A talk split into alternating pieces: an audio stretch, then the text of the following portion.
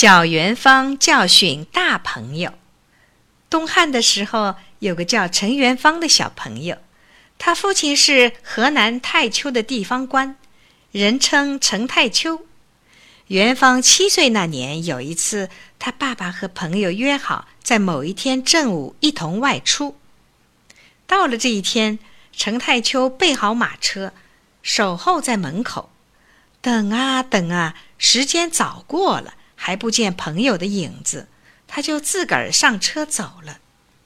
过了一会儿，那个不守时的朋友来了，他见小元芳在大门外玩耍，就问：“你爸爸在家吗？”元芳回答说：“我爸爸等了您好久，不见您来，已经走了。”这位朋友一听就骂起人来：“真不是人，同别人约定一起动身，可又丢掉别人独自走了。”太不像话！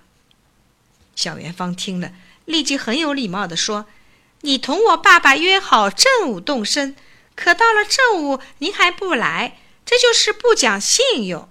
您对着他的儿子骂他，这就是不讲礼貌。”这位客人听了小元芳的话，感到很惭愧，赶紧下车来拉他。可元芳转身就进了门，头也不回，把他丢在大门外。给这位客人留下了一个深刻的教训。